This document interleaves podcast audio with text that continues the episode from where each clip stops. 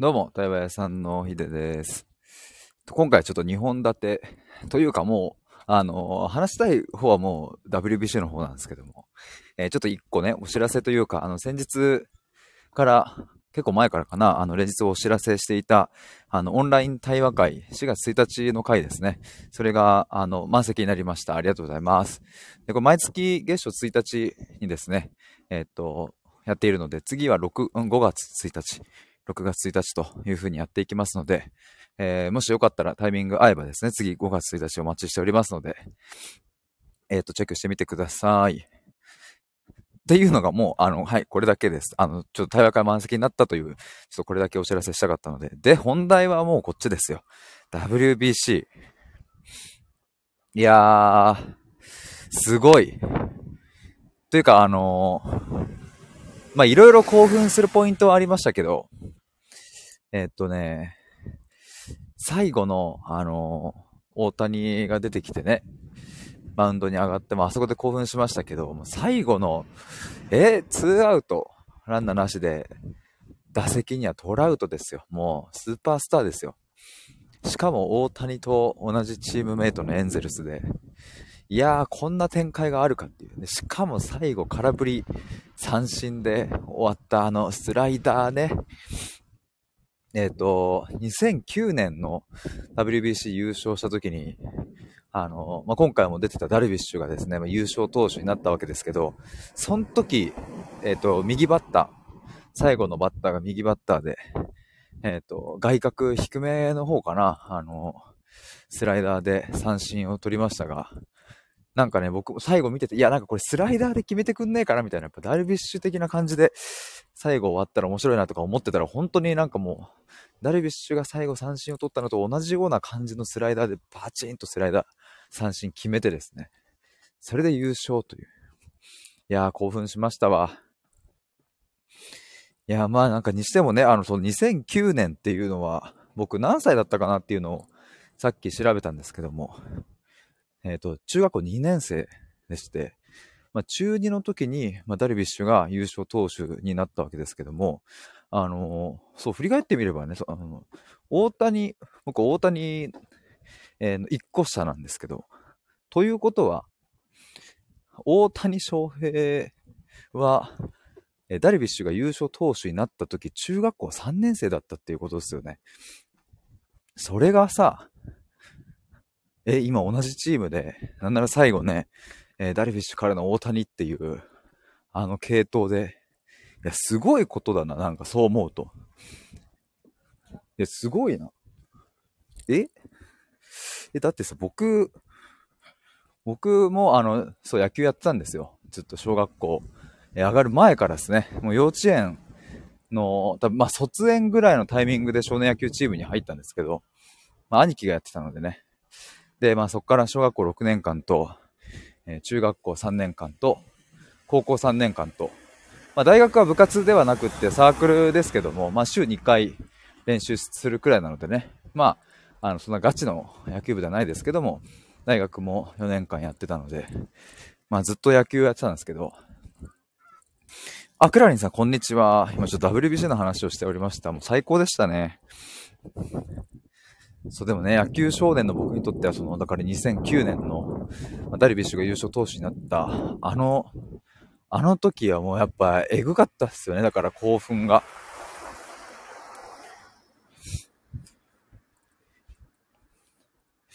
クラリンさん、えー野球しました。いや、本当に。あ、のめっこさん。こんにちは。少し聞かせていただきます。ありがとうございます。今ですね、僕は、ちょっと WBC の話をしてました。ありがとうございます。来ていただいて。クラリンさん、全野球ってこういうこと言うんだよな。いや、本当に今回の WBC、あの、いろんなね、あの、コメンテーター、あの、そう、松坂とか古田とかも、それもね、ほんとね、すごい人たちばっかりな解説でね、やってましたけども、みんな口を揃えて言ってますよね、なんか。まとまりがすごい早かったし、早かったし、なんかすごかったって言ってた。しかもね、あんなメジャーリーガー、メジャーリーグで活躍してる、ね、ダルビッシュ、大谷が来て盛り上がりますよね。まあでもさ、いや、ほんとそう思うとね、例えば、あと、僕ね、シュートとかね、僕ためなんですよ、だから。シュートってダイソーで、今日は出ませんでしたけども、ためだし、いや、なんなら、今日投げた戸郷とか、えっ、ー、と、あと、誰だ？僕、あの、高橋宏斗。僕の多分ね、3、4個ぐらいしたかな。もっとしたかな。多分2000年生まれとかの人もいたから、2001年生まれとか。で、僕95年生まれだから、え、だからそうするとさ、2009年のダルビッシュが優勝した時の、時に、その戸郷とかって、まだ小学生だったわけですよね、そう思うと。すげえな。小学生の時にテレビで見ていたあのダルビッシュと共にさ、同じチームで野球をやってるってなんかやっぱ、すごいな、なんか。いや、羨ましいわ。なんか、急に羨ましかった。いや、いいな。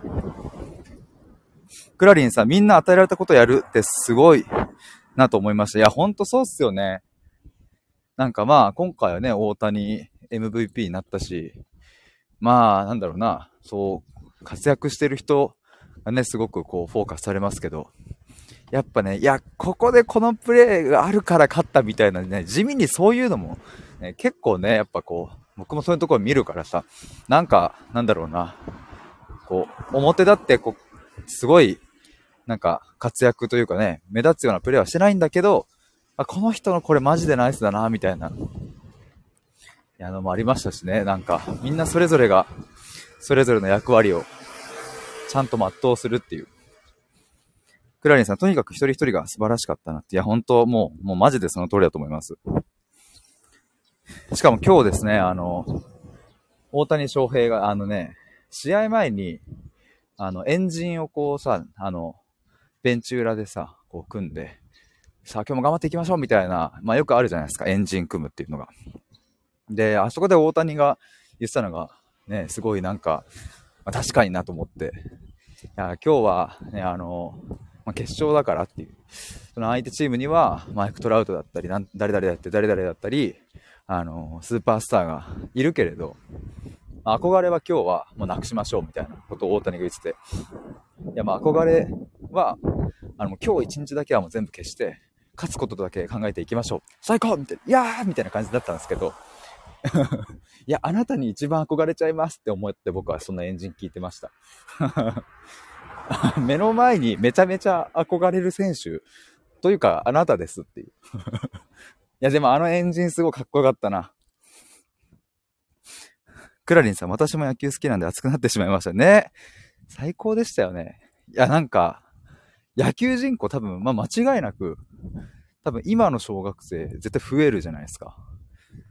ってことは、だから今の小学生がプロ入りするくらいって考えると、まあ小6で12歳だからさ、まあ下手したらでも6年後とかにさ、プロ入りしてる子いるわけですよね。そうすると多分今回活躍した、ね、若手のそれこそ村上とかさ、そういう選手がこう軸となって WBC 行くぞってなった時に多分村上のホームランを今日見たあ俺も村上みたいにホームラン打ちたいって思った子が村上と同じグラウンドに立ってプレーするってことがあるわけですよね。いやそう思うとやっぱすごいななんか。いやなんかだから元野球少年としてはその野球が盛り上がるっていうのはなんかね嬉しいので。まあ、きっと、だから、まあ、この、まあ、小学生ぐらいの子たちが夢見て入ってまた強くなってね、高校野球とかももっと盛り上がったら嬉しいなと思うし。いや、地味にそうそう、地味にとか言っちゃってあれだけど、高校野球やってたんだと思って。昨日か、一昨日かな、なんかその、WBC 終わった後かな。テレビで甲子園やってて、あれ？と思って。え？甲子園？あ !3 月じゃん甲子園じゃんと思って。もう完全に僕は忘れてました、なんか。で、まあ、それくらい WBC の話題で多分持ちきりだったっていうことだなと思いますし、野球に関して言えばね。僕、ついね、ちょっと見逃してましたよ。あ、めっこさん、えー、高校野球も開会式やってました。あ、そうそう、その日ですね、僕多分。そう、開会式の日に、あれ？え、開会式と思って。あ、そっかっていう風になりましたけど。いやー、でもね、僕も、甲子園に憧れてね、甲子園にここなら行けると思った方向に行ったわけですけど、まあ行けなかったけどね、僕は。でも一校上とか惜しかったんですよね。一校上の代はね、千葉県で準優勝まで行ったんですよ。あの、春の大会でね。だから夏の甲子園じゃなく、春の大会で準優勝まで行ったから、あの、そう、準優勝まで行くと関東大会に行けるんですよ。で、関東大会でベスト4まで行くと、甲子園なんですけども、関東ベスト8で終わっちゃったの。群馬県の県大高崎っていう、まあめちゃめちゃ強豪校と当たって、そこに勝てば、あの、関東ベスト4に入れて、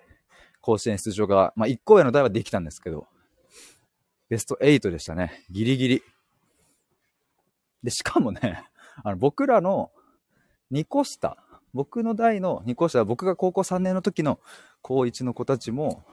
関東でベスト8だったかな。そう、なんかね、いや、僕の代はね、全然強くなかったんですよ。マジで。まあ、代によるなというのはあるんですけど。いやー、でも、すごいわ。えー、でもさ、ダルビッシュ、確か36、7ぐらいでしたっけ ?8 だっけな？でも30代後半ですよね。まあ次の WBC は3年後とかかな。だから、まあもう次はないのかもしんないですけども。でも例えば今、あれです。例えばっていうか、例えなくてもあれだわ。今日まさに甲子園でプレーしてる高校3年生の子たちって、17、8だからさ、来年とかね、プロ入りしたら、で、まあ、あ3年後か。全然だから今回の WBC で活躍してる選手と、今日甲子園でプレーしてる選手たちが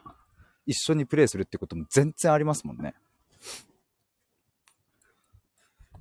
いや、なんかそう思うとすごいよな。なんか、毎回ね、やっぱね、野球、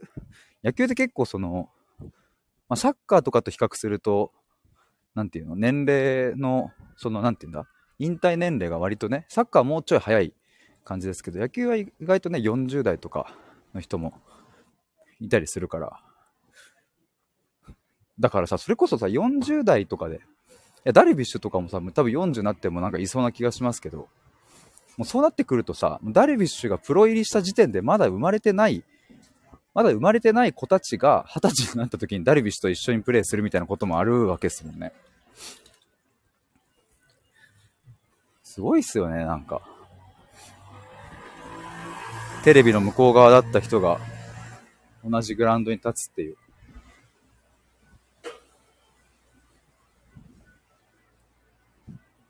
いやーなんかいいっすね。いやでもなんかいいもん見せてもらいましたわ。なんか久しぶりにテレビの前でうわーって叫んで、しかもね、あの、最後の大谷がさ、三振取った後に、あの、グローブぶん投げて、大谷が、うわーってぶん投げて、で、帽子ぶん投げて、うわーみたいな吠えてた大谷見て、もうね、最高すぎて笑っちゃいましたよ、もう。あのシーン何度も見れる。むちゃくちゃ気持ちいい。多分今日も一日中そのシーンニュースでやるんじゃないかなと思うので、まだね、あの、もし見れてない方いたら、その大谷が最後、その一番最後の9回裏、あ、9回表か、9回表の2アウト、マイク・トラウトっていうね、すごいスーパースター選手ですよ。そのスーパースター選手を三振にとって試合終了になるその瞬間の映像ぜひ見てみてください。もうほんと最高なので。なんかね、大谷なんかね、やっぱ昨日、あ、一昨日だっけ？あの、なんか、あ、昨日か、さよならのね、あの、最後の9回で大谷が先頭バッター打った時も、二塁打。あの、二塁ベース上での喜び方がね、もうね、日本人じゃない。アメリカ人みたいな、ふわーみたいな 感じで喜んでる大谷。もうなんか喜び、喜び方も規格外だな、というふうに思いました。もう本当に興奮したわ、あれは。猫さん、大谷は打たせないですよねと。いや、ほんとすごかったっすね。最後若干ね、なんか、あ、これまずいかもみたいな空気感一瞬流れたんですけども、見事にゲッツーに取り三振取りでしたね。クラリンさん仕事に戻るので、後ほどまたゆっくり聞かせてくださいと。ありがとうございました。僕も今ちょうど駅に着いたので、これから僕ちょっとメガネを作りに行ってきます。27歳にして僕初めて裸眼じゃなくなるというメガネを作るんですけど、人生初メガネですね。ちょっと行ってきます。ということで、あの、潜って聞いていただいた皆さんもありがとうございました。めこさんも、あの、はじめまして、ありがとうございます。ということで、今日は WBC の話をさせていただきました。あめこさん、ありがとうございました。ではでは、失礼します。バイバーイ。